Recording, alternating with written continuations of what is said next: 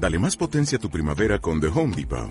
Obtén una potencia similar a la de la gasolina para podar, recortar y soplar con el sistema OnePlus de 18 voltios de Ryobi desde solo 89 dólares. Potencia para podar un tercio de un acre con una carga.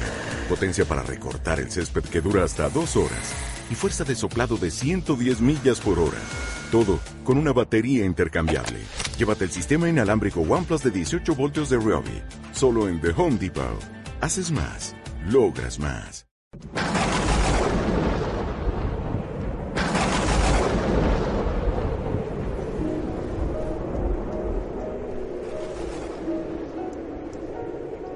En aquel tiempo dijo Jesús, ay de ti, Corozaín, ay de ti, Betsaida.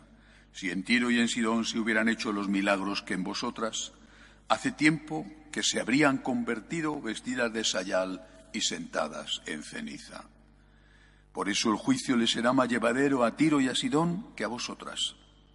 Y tú, Cafarnaúm, ¿piensas escalar el cielo? Bajarás al infierno. Quien a vosotros os escucha, a mí me escucha. Quien a vosotros os rechaza, a mí me rechaza. Y quien me rechaza a mí, rechaza al que me ha enviado. Palabra del Señor. En este día en que celebramos la memoria litúrgica de San Jerónimo, eh, el santo que tradujo, eh, no sé si la primera vez, pero sí la más completa, el santo que tradujo la Biblia al latín, la Biblia conocida como la Vulgata. Hoy tenemos la oportunidad de meditar sobre qué estamos haciendo con los dones que Dios nos ha dado. Este es un evangelio que a mí me produce escalofríos y me da miedo, porque me siento interpelado y creo yo que todos nosotros, católicos, practicantes, deberíamos de sentirnos también interpelados. Porque estas ciudades a las que alude el Señor, en estos pueblos pequeños, estas aldeas en torno al lago, Corozaín, Betsaida, Cafarnaúm, que entonces debían de tener una cierta importancia, sobre todo Cafarnaúm, que era un lugar de frontera hoy no existen más. Han quedado arrasadas. En Cafarnaún los arqueólogos han rescatado ruinas, las ruinas de la sinagoga, casas donde vivió, entre otros, San Pedro. Ruinas, ruinas. Aquel esplendor se transformó en una ruina. Y Jesús lo dice, no has querido aprovechar lo que te he dado y por lo tanto has labrado tu propia desgracia. ¿Qué es lo que el Señor nos ha dado? Cada uno sabe lo que tiene. Y no nos ha dado a todos igual. No tenemos derecho a quejarnos porque todo es gracia, todo es gratis, todo es regalo. Pero sí, Dios tiene derecho a exigirnos y tiene derecho a exigirnos en función de lo que nos ha dado. Tiene derecho a exigirme a mí más que a una persona que no ha tenido una familia como la mía. Unos padres normales, trabajadores, que han llevado adelante su matrimonio con dificultades, que han enseñado a sus hijos a ser honrados. Unos padres que se desvivieron por los hijos, que les costearon los estudios, que estuvieron protegiéndoles a la vez que les enseñaban a vivir como adultos. Es un don.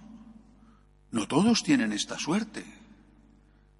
He nacido en un país maravilloso donde no hay dictadura, donde no hay guerra, donde la economía, a pesar de las dificultades en general es buena. Hay personas que, por desgracia, no, no están en buenas condiciones económicas, pero en general sí.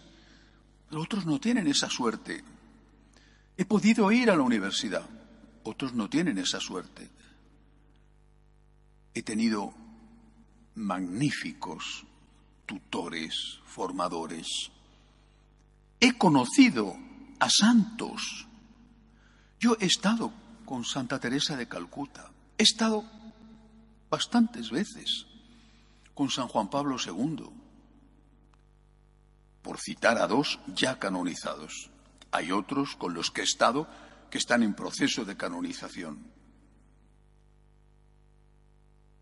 Dios tiene derecho a pedirme cuentas y tiene derecho a regañarme, a advertirme por aquello que me ha dado si no produzco los frutos.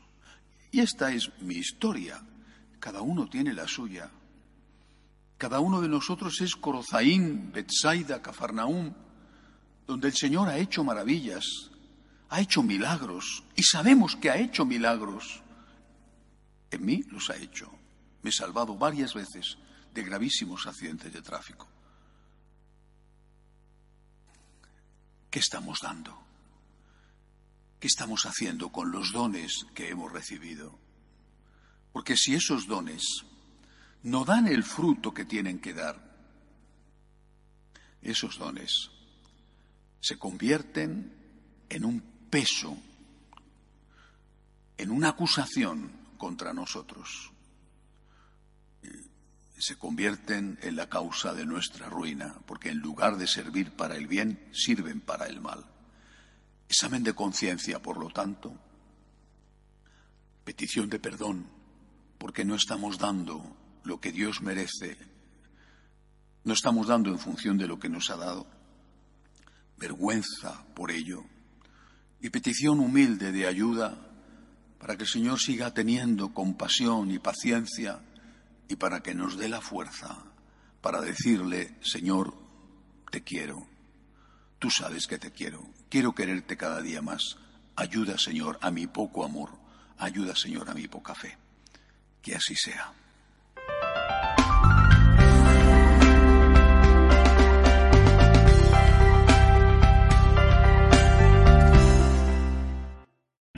O'Reilly Auto Parts puede ayudarte a encontrar un taller mecánico cerca de ti. Para más información, llama a tu tienda O'Reilly Auto Parts o visita oreillyauto.com.